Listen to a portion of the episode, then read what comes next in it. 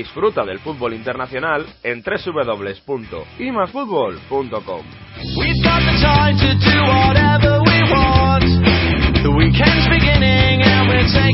Tercera semana de enero de 2014, programa 108. Disfruta del mejor análisis del fútbol internacional aquí en Imas Fútbol.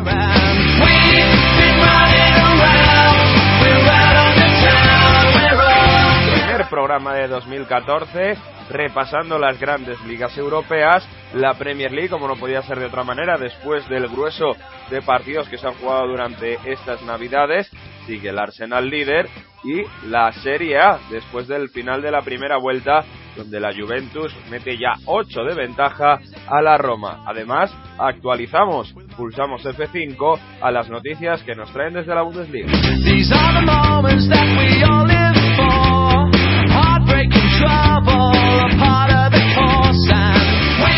Recordad que tenemos varias vías de contacto para que nos enviéis vuestros mensajes, vuestras peticiones. Estamos en Facebook con I más fútbol con el más con el símbolo y en Twitter con arroba I más fútbol esta vez con el más escrito en letra.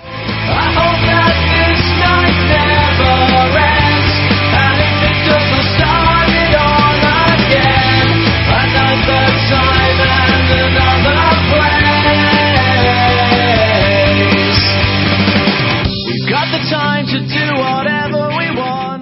programa de hoy será posible gracias a Leandro Sánchez de Medina y Manu González, expertos en Premier League, a Juan López, el gran experto en Bundesliga y presentador de la Serie A, y un servidor, Mario Gago.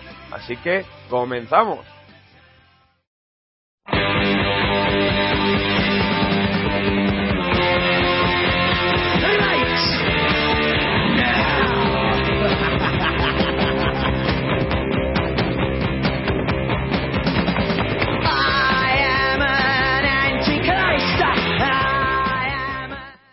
Tiempo para analizar la Premier League en IMAS Fútbol, jornada número 21 de la Liga Inglesa y contactamos ya con nuestros expertos.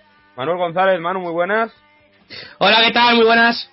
Feliz año, por cierto, que es el primer programa del año en 2014 de este IMAS Fútbol. Igualmente, igualmente a todos vosotros, igualmente a todos los oyentes. Y, y feliz año también a Leandro Sánchez de Medina. Leandro, muy buenas, feliz año. Hola, ¿qué tal? Muy buenas, eh, feliz año. Bueno, está la Premier League más reñida de los últimos años, es la más reñida de los últimos años. Y bueno, vamos a empezar analizando la jornada de este fin de semana. Hablaremos de el Chelsea, el partido que se jugaba el, eh, pasado sábado. Victoria 0-2 ante el Hull City. Lean. Un partido bastante correcto, bastante bueno del Chelsea. En la primera parte el Hull se situó muy bien, eh, cerraba espacios interiores porque sabían que de esa forma iban a complicar mucho la, producción ofensiva del, Chelsea, que no creaba ninguna superioridad por dentro ni tampoco ocasiones verdaderas de peligro. Pero en el segundo tiempo, con el gol de Hazard, que dicho sea de paso está rendiendo a, un, a un gran nivel, sí, sí, un gran golazo, lo previsible habría sido que tras ese gol, como digo, eh, hubiera habido una reacción inmediata del, del Hull, pero fue el Chelsea el que siguió dominando, eh, se, ubicó en campo rival, eh, evitaba mucho las, los contragolpes de, los Tigres y, además no, no, sufrió en la segunda mitad apenas para, para conseguir un triunfo que desde luego que lo mantiene en la lucha con Arsenal y también con Manchester City. Bueno, eh, yo del partido me quedo con dos cosas. La primera, ver que Fernando Torres está volviendo poco a poco al nivel, después de aquella lesión que tuvo, después de que ha tenido problemas con Mourinho, etcétera, etcétera, mete un buen gol. Eh, y con la segunda, que ya hay varios equipos eh, en varias ligas que juegan con Gonzalo. No, no son grandes, no tienen grandes nombres realmente, pero tienen un equipo muy compacto, tienen un equipo que cierra muy bien espacios y tiene un equipo que no deja jugar. Y eso a los equipos grandes les incomoda muchísimo. El Hall es un equipo que para equipos grandes eh, lo pasa muy mal, porque, porque es un poco desesperante, porque, porque cierra muy bien los espacios, porque hay veces que juega incluso con un 3-5-2 que realmente no es un 3-5-2, sino que es un, un 4-4-2, pero, pero con, con dos carrileros que no son carrileros, sino que son como interiores es una, una, una explicación un poco extraña de, de lo que es la, la, forma de jugar del Hal, pero es algo así. Y lo cierto es que le sale bien, le sale bien y a las pruebas me remito. El City, al City le costó y le costó mucho. Sar está como está ahora mismo, probablemente sea junto a Luis Suárez de lo más en forma de la Premier. Y, la verdad es que mm, no estuvo, no fue un gran partido del Chelsea, pero por lo menos en cuanto a lo que tiene que ver con el trabajo de lo mejorcito que hemos visto del equipo de Mourinho, en, en cuanto a lo que tiene que ver sobre todo con el sacrificio y el esfuerzo del Chelsea. Bueno, el, el Chelsea que fue el líder durante algunos minutos del... Eh, vamos, fue el líder porque fue el primer partido que se jugó, fue el líder durante todo el sábado y además que encarrila cuatro victorias consecutivas y además en el segundo parte, de nuevo como hiciese en FA Cup, parece que madura los partidos y encuentra la solución para, para abrir la, para abrir el marcador, ¿no? Sí, es lo que, lo que está haciendo mejor este Chelsea. se adapta muy bien al equipo, pero, pero tampoco se amedrenta cuando, cuando va por encima del marcador, sino que se impone y es lo que, lo que hizo en Casey Stadium y es algo que realmente le avala. Porque, como bien apunta Manu, el Hull City está siendo uno de los equipos más complicados de batir en casa. Un equipo que, que muchas veces forma con un sistema muy rocoso, bastante replegado, pero que sale, sale bien a la contra y tienen capacidad de, de asociación. Es decir, es bastante un equipo bastante polivalente, por decirlo de alguna manera, en su, en su estilo. Y una de, los, de las cosas interesantes de este partido fue que, que Mourinho utilizó a David Luiz de medio centro y eso le dio bastantes eh, posibilidades, en especial en la segunda mitad, ofreciendo mucha salida de balón, con envíos largos, eh, intentando encontrar líneas de pase y yo creo que hizo un muy buen partido. Es interesante hasta para el estado madurativo del, del Chelsea, perdón, que, que, que eh, aunque no lo parezca, eh, no tiene jugadores que, que, todavía, en cuanto a lo que tiene que ver con competiciones realmente importantes, es cierto que sí, que la Champions League, pero, pero de aquella manera, el equipo ha cambiado mucho, eh, ya no está Drogba, eh, Lampard ya está como está, de capa caída, el equipo no tiene medio centro, es un equipo muy joven, mucho media punta muy joven, eh, mucho jugador que viene, que va, Mourinho que es un entrenador muy exigente y está respondiendo bastante bien, está, está llegando a tener un grado de maduración bastante alto para lo que yo me esperaba. Yo, yo ya lo había dicho en anteriores eh, eh, programas que para mí el Chelsea es un equipo todavía demasiado joven y que necesita madurar, necesita un año más para mí por lo menos de maduración. Y yo creo que el año que viene va a ser el gran año del Chelsea, este no, y sin embargo yo creo que está respondiendo bastante bien a lo que por lo menos de momento está pidiendo Mourinho. Veremos lo que ocurre, pero no sé, a mí el Chelsea me deja me deja alguna duda, a veces, otras veces no, es una montaña rusa en los partidos y ya digo, quitando el Hall, que probablemente haya sido el partido más, por así decirlo, entero que le he visto, contra un equipo rocoso, el Chelsea es un poco, un poco una duda permanente. Bueno, el Chelsea que camina a la segunda posición por el momento, 46 puntos a tan solo uno del eh, Manchester City, pero ahora vamos a hablar del eh, Tottenham, de un Tottenham que en los últimos partidos le ha cambiado la cara después de la despedida de Vilas Boas con el eh, nuevo técnico, con Tim Sherwood y un Vilas Boas, perdón, un Tottenham Hotspur que venció en casa con goles de Eriksen y de Fou, lean. Un triunfo muy importante del Tottenham porque alcanzan los 40 puntos, continúan en una zona media alta de la tabla y además mejoran resultados. El partido, en especial la, primera mitad, fue realmente entretenido para el espectador porque el equipo de Tony Puli salió muy atrevido, incluso falló un penalti en el primer tiempo, fue un equipo profundo, fue vertical, hacía excesivo daño, incluso yo diría que excesivo, en las transiciones defensivas del Tottenham y un encuentro de muchas ocasiones apenas con, sin pausa, un equipo sin un partido sin pausa hasta que el Tottenham a los cinco minutos de, empezar la segunda mitad se puso por delante y ya sé que comenzó a dominar prácticamente hasta el final, a corregir los desajustes defensivos y evitando que el Crystal Palace llegara como antes a, la meta de Lloris. Lo más positivo que puede sacar el Tottenham de este partido sobre todo y en mi opinión es que, que por fin Eriksen eh, está jugando donde tiene que jugar y eso es muy importante. Yo creo que Eriksen es un jugador que tiene que recorrer menos metros de los que les hacía correr, de lo que le hacía correr Vilas Boas eh, al mismo tiempo y que aunque las comparaciones sean odiosas, que Isco debería de recorrer menos metros de los que le pide Ancelotti. Eh, son jugadores que son eh, de tres cuartos de campo para arriba, y a los que en defensa sí que habría que pedirle, pero en esa zona de tres cuartos pues, de campo para arriba, porque son jugadores que si no se pierden mucho, que pierden muchos metros. Y aparte de acostumbrarse a, jugar en, en, posición, en posiciones ya más adelantadas, lo más importante es que encima Eriksen está aprendiendo a llegar. Mm, ya sabía, porque siempre ha sido un jugador con mucha calidad, pero ahora lo está haciendo con, con, con alevosía, lo está haciendo con, con, con mucha con mucha más precisión y está consiguiendo cosas importantes para el Tottenham. Es que es lo más positivo porque en cuanto a lo negativo, lo dice Lean, el Tottenham en defensa, el Crystal Palace le hizo mucho daño y no estamos hablando de un equipo no hay un equipo malo en la Premier, hay que reconocerlo, probablemente sea el mejor campeonato del mundo, pero ni mucho menos es el mejor equipo de la Premier y ofensivamente eh, era destrozo tras destrozo, sobre todo en la primera parte, donde las transiciones defensivas yo creo que brillaron por su ausencia más que otra cosa, porque realmente yo no sé a qué defendía el Tottenham, pero le hicieron muchísimo, muchísimo peligro. Dos cositas eh, en este Tottenham, que por cierto decía con eh, Tim Sherwood, aún no ha perdido en Premier League, sí que lo ha hecho en FA Cup y en Capital One, en FA Cup frente al Arsenal y en Capital One frente al West Ham, esa derrota por, por 1-2. Eh, yo quería reseñar que Holby ni un minuto, ¿eh? Con Tim Sherwood sí que jugó el primer partido contra el West Brom. Recuerdo de, de esa propia, bueno, de los primeros partidos de Premier League donde entró Tim Sherwood y, y de, ya no, ha entrado en el, no ha entrado en el equipo. El otro día no jugó ni un minuto.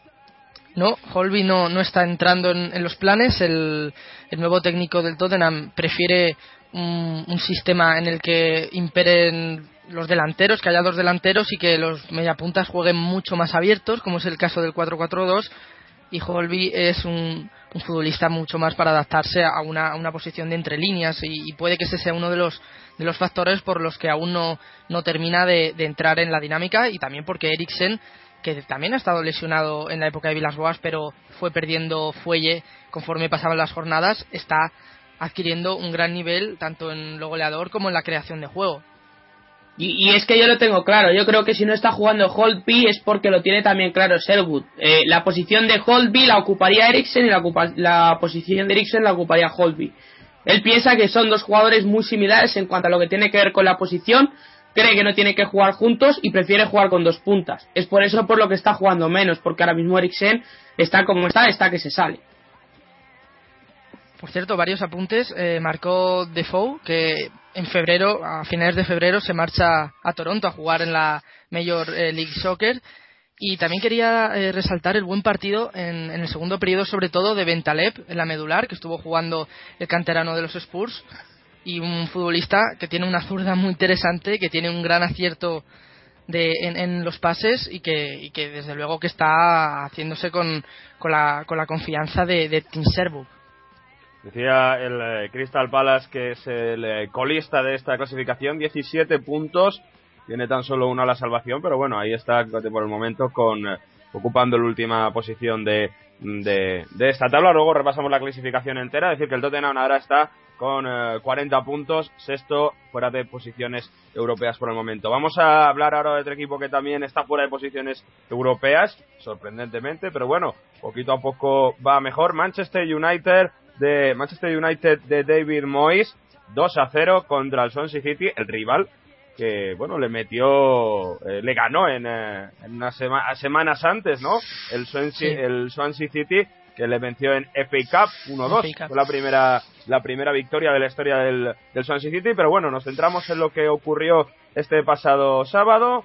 Eh, Manchester United 2 Swansea City 0 una victoria que necesitaban como el aire que respiran tres derrotas seguidas en los primeros tres partidos del año eran demasiado ya para David Moyes, mm, demasiada crítica detrás, y, pero no fue desde luego nada fácil para el United porque durante todo el primer tiempo mostraron muy pocas ideas, eh, no fueron desequilibrantes, sino más bien un equipo muy, muy pesado, muy lento, muy aburrido, muy previsible, no había mucha conexión con la delantera, está sintiendo bastante la, la ausencia de Rooney y de Van Persie, sobre todo del primero, y en cambio el Swansea, sin estar en un buen momento de liga, porque están bastante más cerca de puestos de descenso que de europeos, intentó desarrollar su plan con mucha más decisión. Es un equipo que basa su juego eh, sobre todo en, el juego organizativo de posesión y lo intentaron llevar a las máximas a las máximas consecuencias pero en el segundo tiempo el, el resultado del partido cambió porque Valencia notó bastante rápido, eso encadenó bastante confianza para, para el equipo de Mois. Eh, Kagawa y Janusai intercambiaron posiciones y entonces el equipo, el equipo mancuniano mejoró mucho su imagen y, y mantuvo una renta para, para conseguir una victoria que la necesitaban, como digo, como el comer. A mí me viene a la mente el partido contra el Newcastle del Manchester United para darnos cuenta de hasta qué punto el fútbol cambia y hasta qué punto el Manchester eh, está eh, faltísimo de confianza. Yo recuerdo el partido contra el Newcastle porque creo que fue una exhibición del Manchester United y que terminó con un gol del Newcastle y con el Manchester United hundido. Y, sin embargo ocurrió exactamente lo contrario. Empezó el Swansea tocando, el, empezó el Swansea teniendo la pelota, empezó el Swansea, ya lo decía Lean, y acabó el Manchester United siendo el martillo pilón de aquellas temporadas en las que realmente se jugaba más bien a poco, pero que se ganaba siempre. Y no por nada, sino porque arriba el Manchester United tiene mucha pólvora y la sigue teniendo. Y la sigue teniendo. Eh, me está sorprendiendo mucho el nivel. O sea, es un futbolista que parece que es menos bueno de lo que realmente es. ¿eh? De verdad que está dejando está dejando muchas muestras de calidad, está dejándose mucho, mucho, mucho, mucho las narices por el equipo. Estás trabajando francamente bien y junto a Yanusa y a, y a Valencia la verdad es que los mejores del partido. Del Swansea decir que, que un gol no te puede hundir como, como lo hundió el Swansea. Eh, te mata un partido, es cierto que marca pronto Valencia, pero es que tenía toda la segunda parte del Swansea y, y se, se hundió, se hundió, eh, bajó muchísimo los brazos después del primer gol.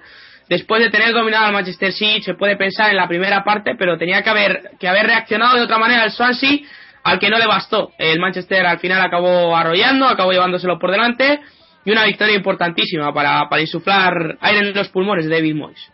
Por cierto, próxima semana, día 19, Super Sunday, Chelsea, Manchester United en Stamford Bridge.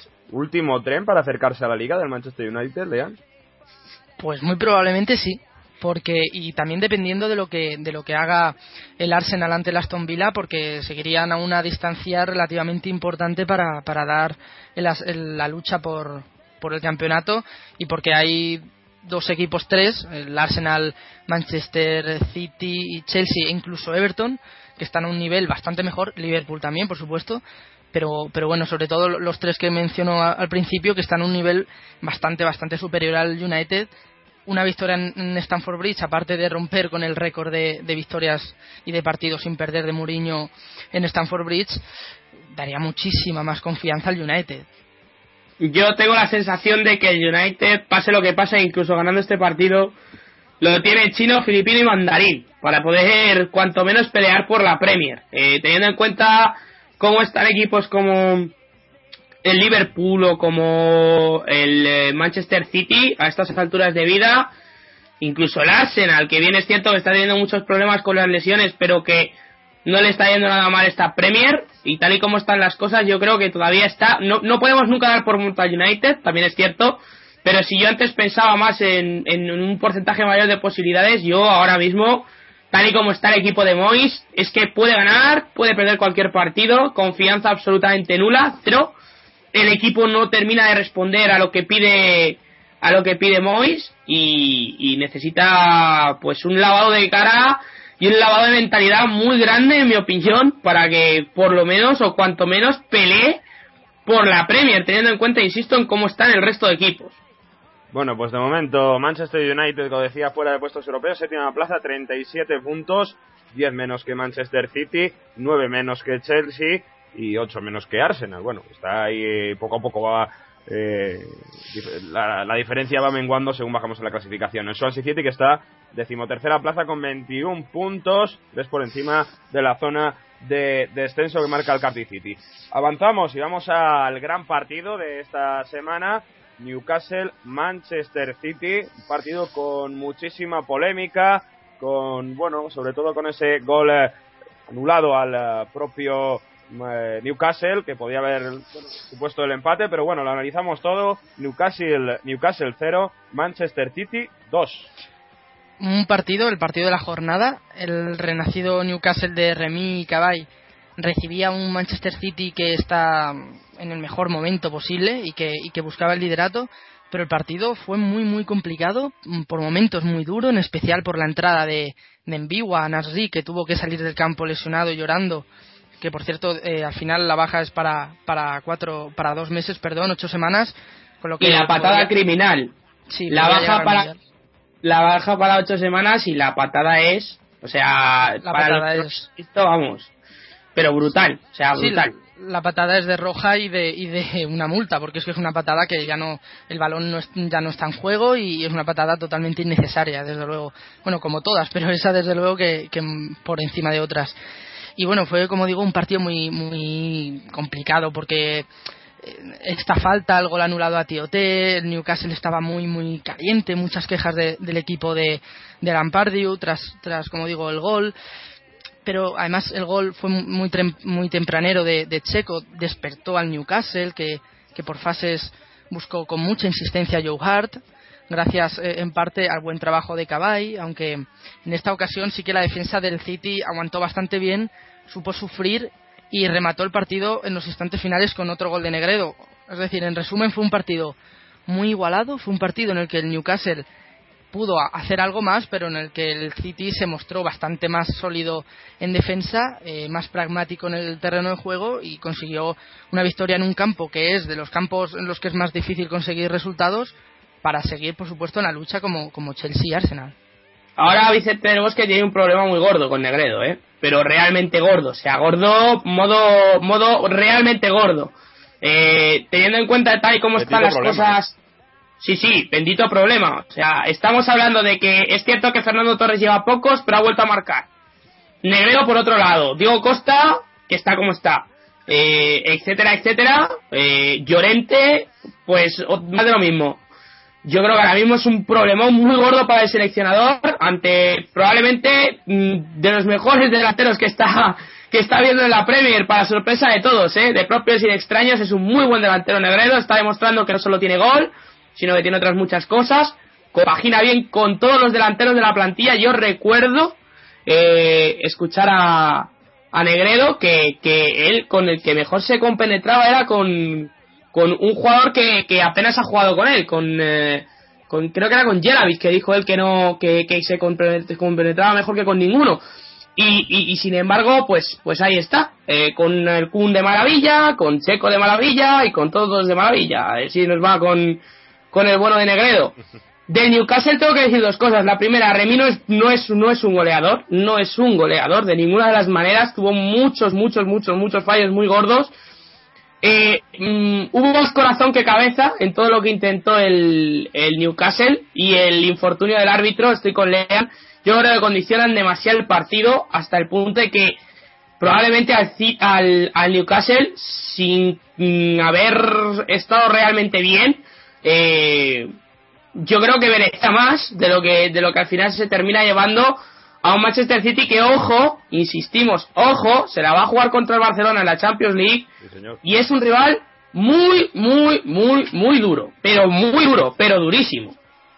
Fíjate, el Manchester, eh, el Manchester City antes de llegar al mes de diciembre, es decir, eh, los tres primeros meses de competición, si contamos agosto, solo había logrado una victoria fuera de casa, 1-3. Había perdido otras eh, cuatro ocasiones, había empatado una vez.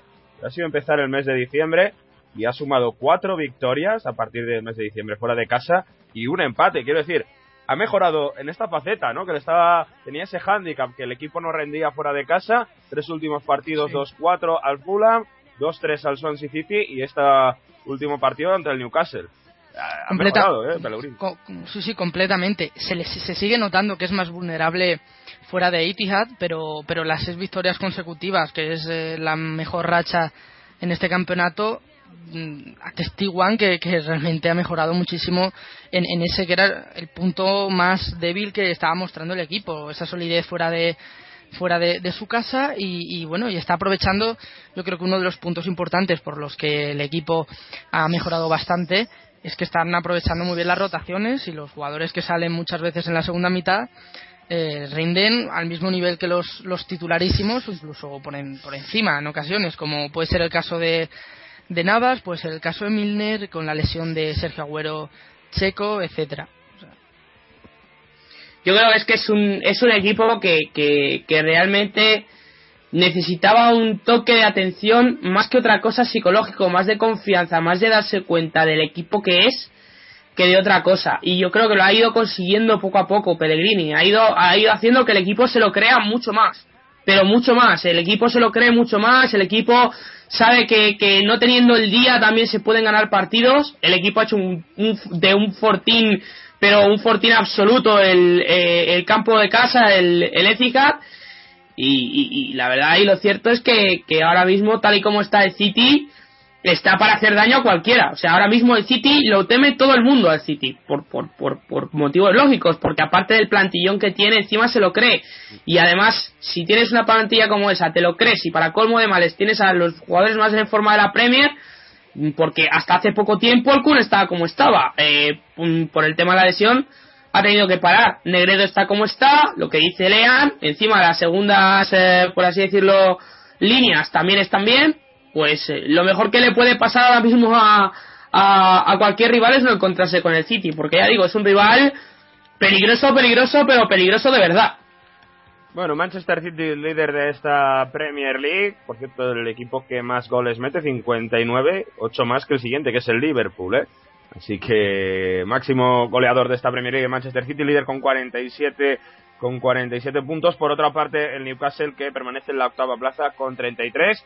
Repasamos el eh, resto de resultados de esta jornada en Inglaterra, Leandro. Stoke 3, Liverpool 5, Everton 2, Norwich 0, Cardiff 0, West Ham 2, Southampton 1, West Brom 0, Fulham 1, Sunderland 4 y a espera del último partido de la jornada, el Aston Villa Arsenal. Repasamos la clasificación de manera completa. Sin contar con el último partido, el Manchester City se sitúa en primera posición con 47 puntos Chelsea segundo con 46, Arsenal tercero con 45, cuarto se sitúa, se ubica el Liverpool con 42 puntos, quinto el Everton con 41 y en descenso el Crystal Palace es último, Sunderland penúltimo y Cardiff antepenúltimo.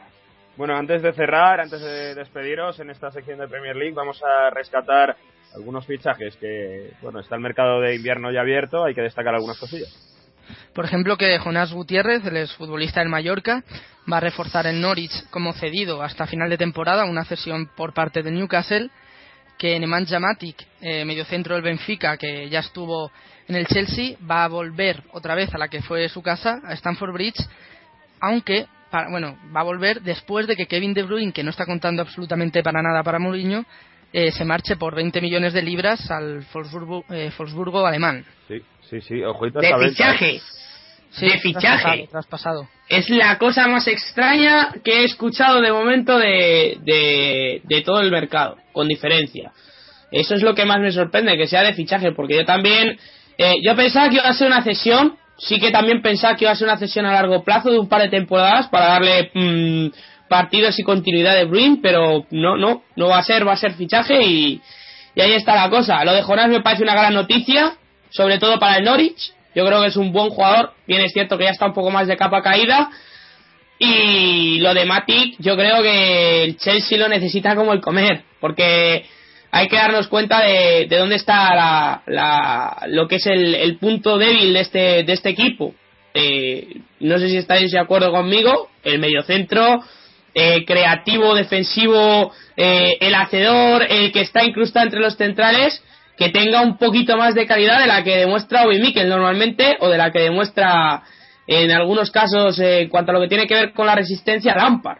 Es decir, yo creo que es el fichaje y que acertaría muchísimo y que acertaría, en mi opinión, acierta de pleno el Chelsea mm, con, con Mati. Bueno, pues ahí está sobre todo la el, posible venta de Kevin De Bruyne, todavía no es oficial, pero bueno, más de 21 millones dicen que pueden pagar desde la Bundesliga. Con esto cerramos la Premier League.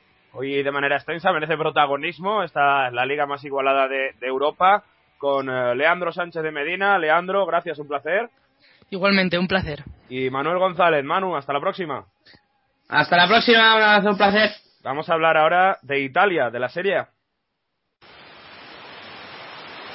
Lieto riconduco l'anima al suolo, mio antico porto. Tra invisibili notte di un farbucone rilassato al suono di un legittimo canto distorto. Dall'esilio dell'immaginazione, vagai tra gente e terre che mi hanno adottato. In cambio di una risata e chi di storia, lungo le strade di una saggezza dimenticata, di indomabili notti calde di gloria.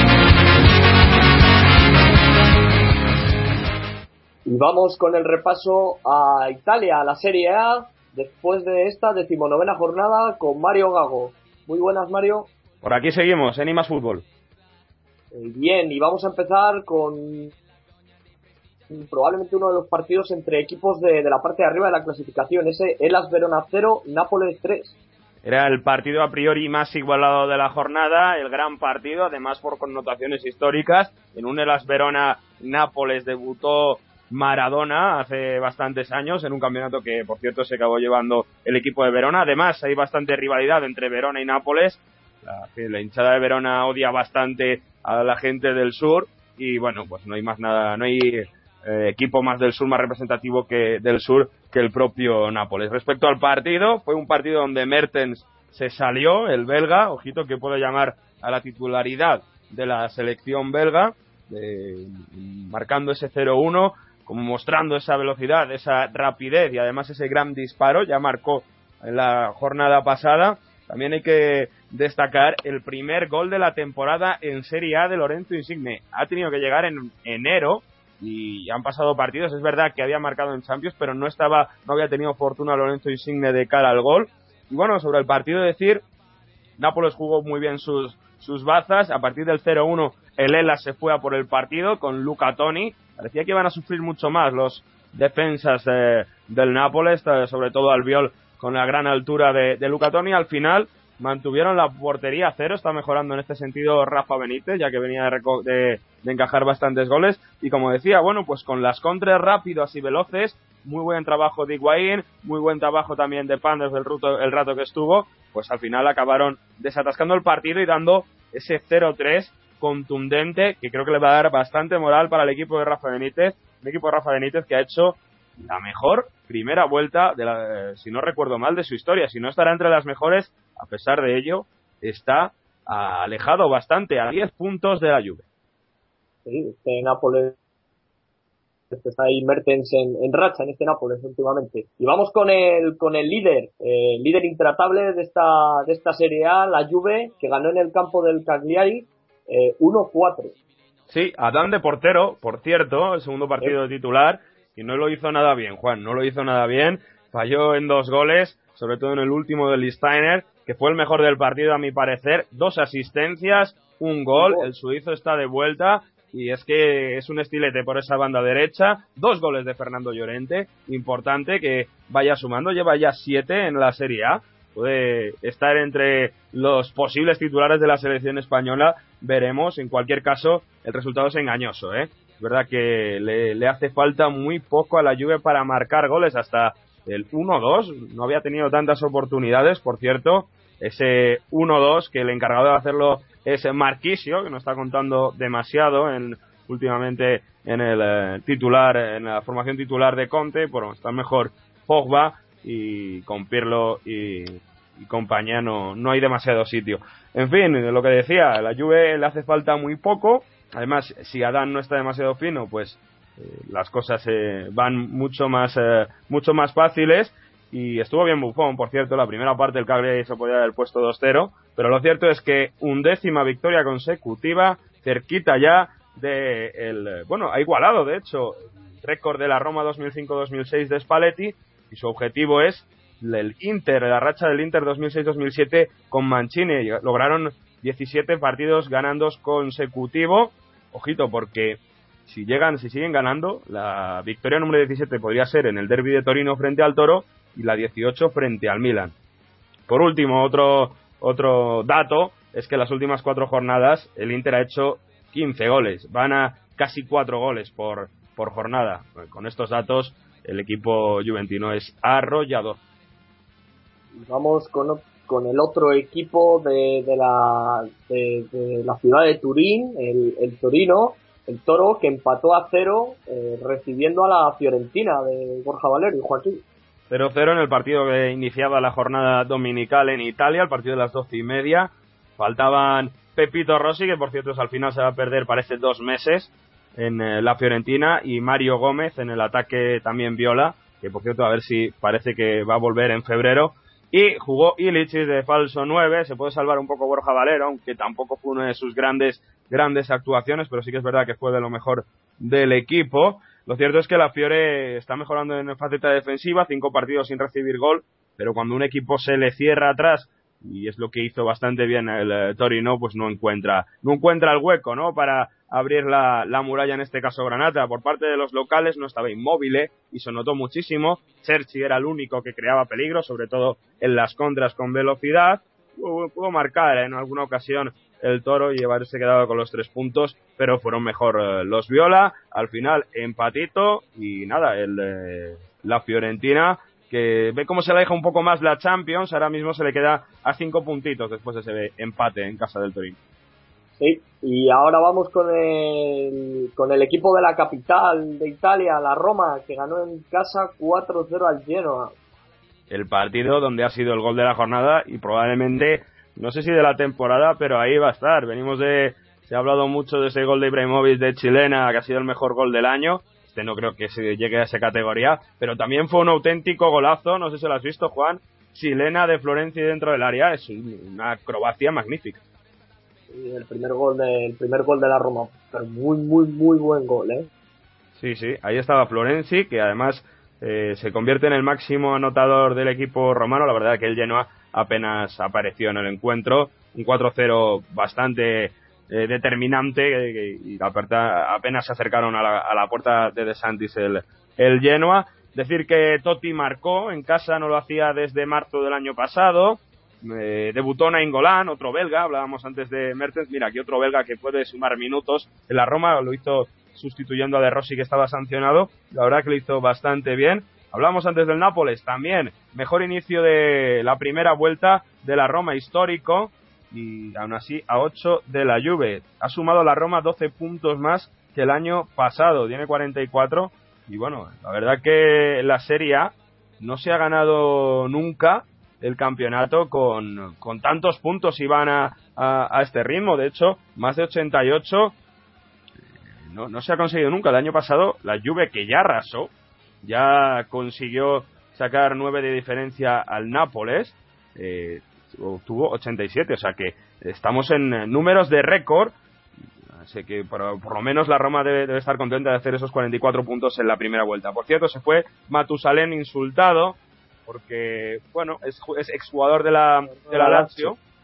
Bueno, le insultaron los de la Roma, eh, estaba haciendo el cambio y se revolvió a ellos, les hizo algún gesto, le costó la segunda amarilla y deshizo, deshizo, el cambio. Y por último, destacar a Benatia, que con Florencia el máximo goleador, un central que lleva los mismos goles que tu máximo goleador del equipo. La verdad que una barbaridad, el central ex de Udinese. Central marroquí está, está destacando está en la Roma. También Marco Maicon, otro, otro viejo ropero. Eso es. Muy bien. Y, vamos por último en estos repasos amplios al sorpresón de, la jornada, eh, que fue ese Sassuolo 4, Milán 3, descalabro total del Milan, eh, que iba ganando 0-2 y que se llevó luego cuatro goles seguidos de Berardi.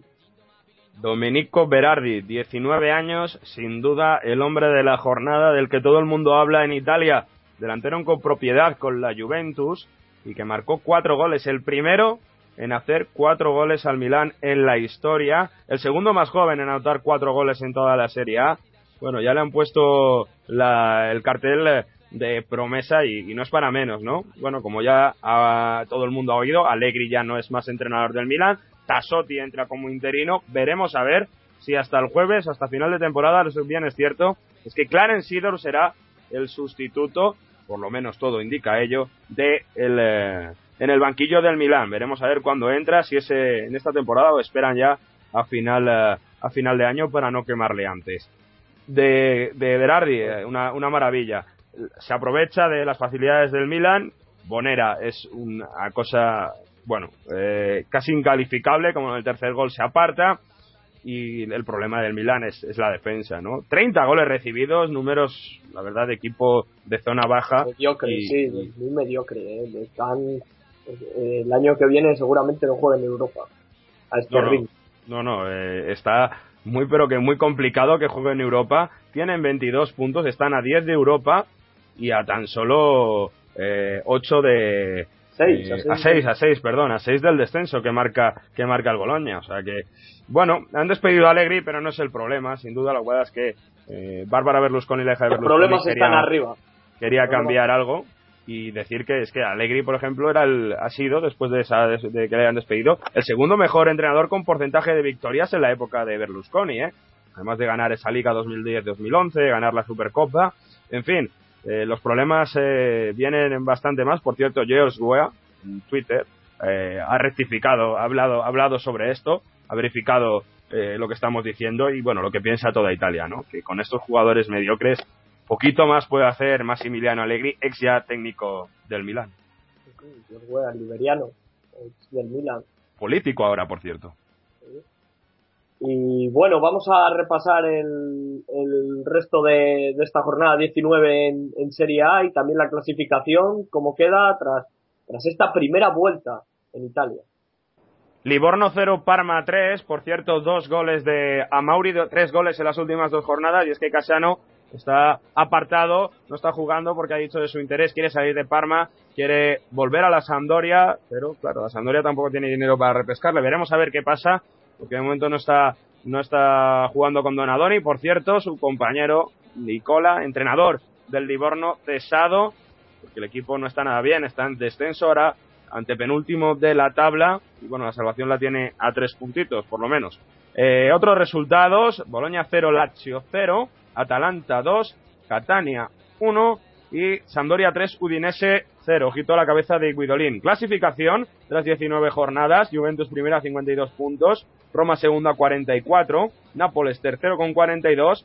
Estos tres equipos irían a Champions League el año próximo. Europa League, cuarto Fiorentina con 37, quinto el Elas Verona con 32 a la espera de lo que haga el Inter de Milán. Zona de descenso, colista Catania con 13, ante penúltimo, penúltimo me- mejor dicho, el Livorno con 13 también, y ante penúltimo el Boloña que tiene 16 puntos, los mismos que el Kievo, pero tiene mejor golaveraje, por tanto el Kievo estaría salvado por el momento. Con esto cerramos Italia, Juan, nos vamos a Alemania.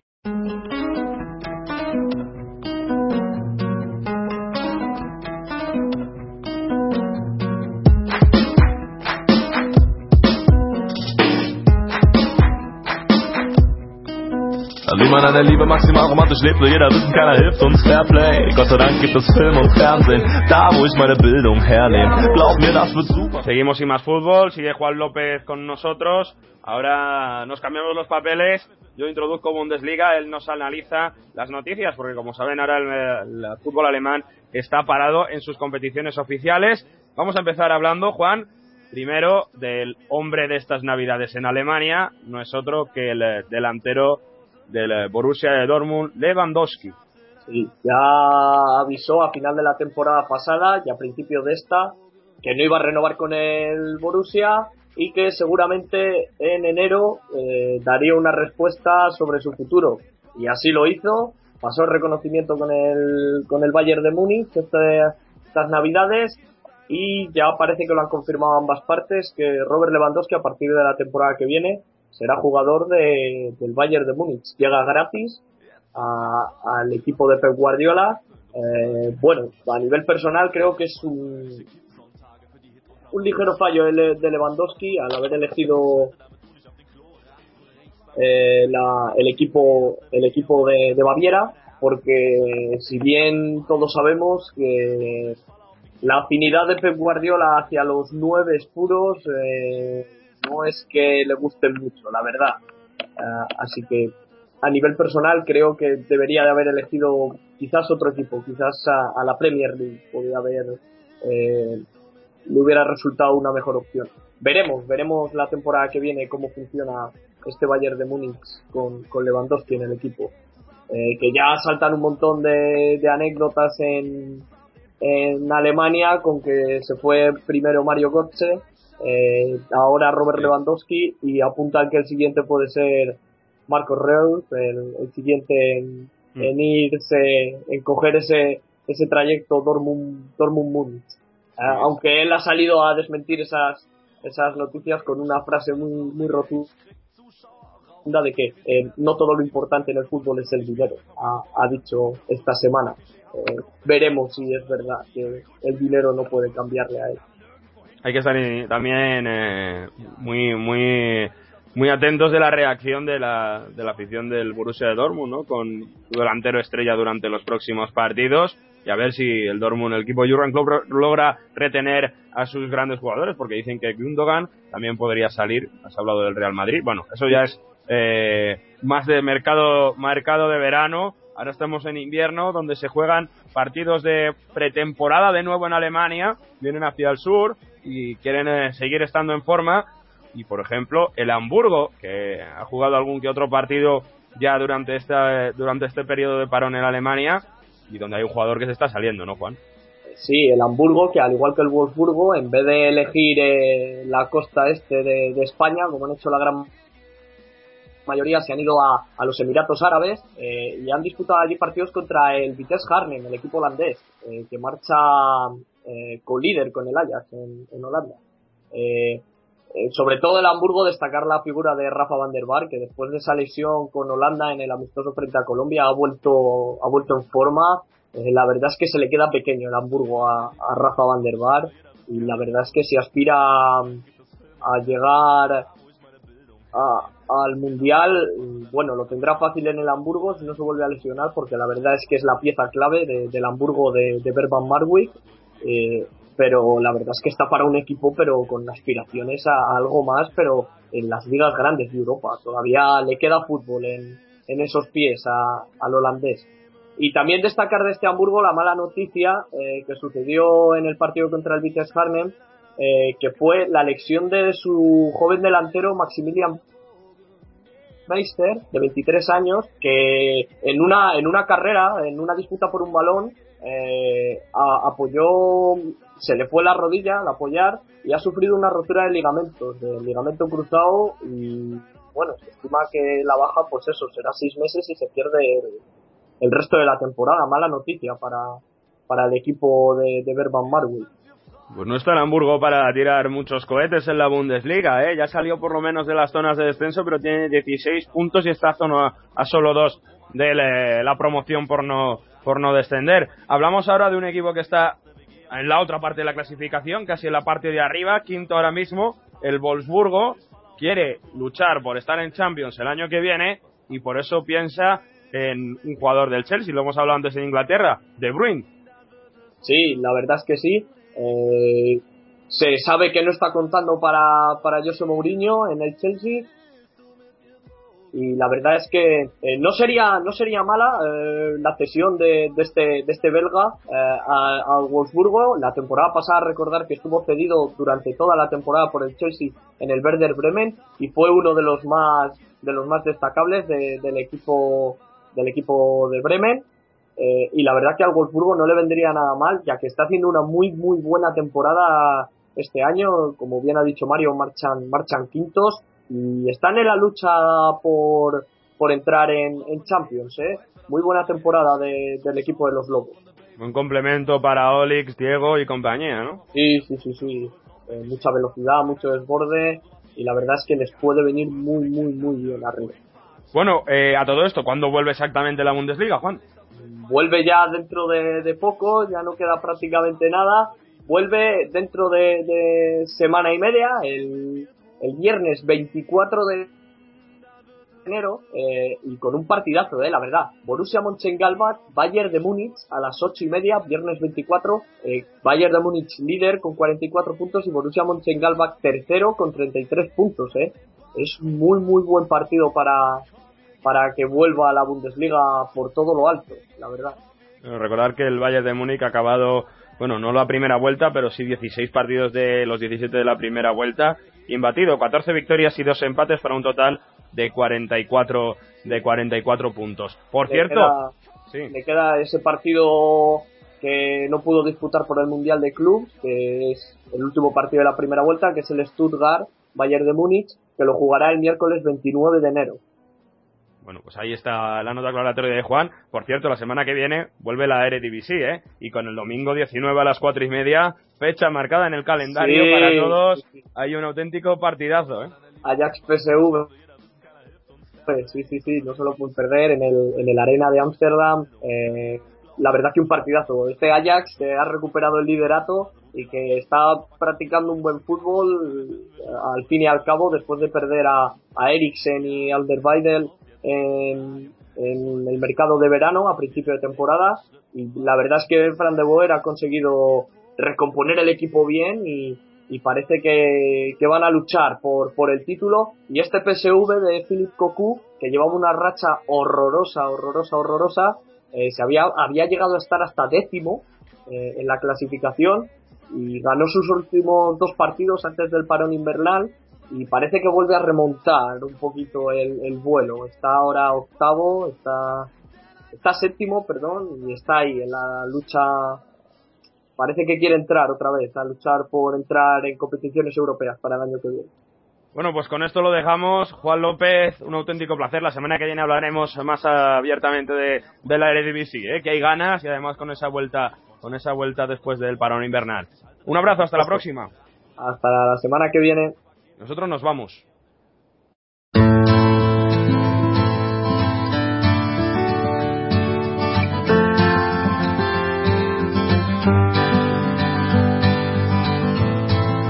Is it getting better?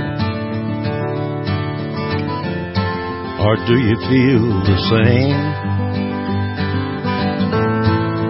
Will it make it easier on you now? Got someone to blame.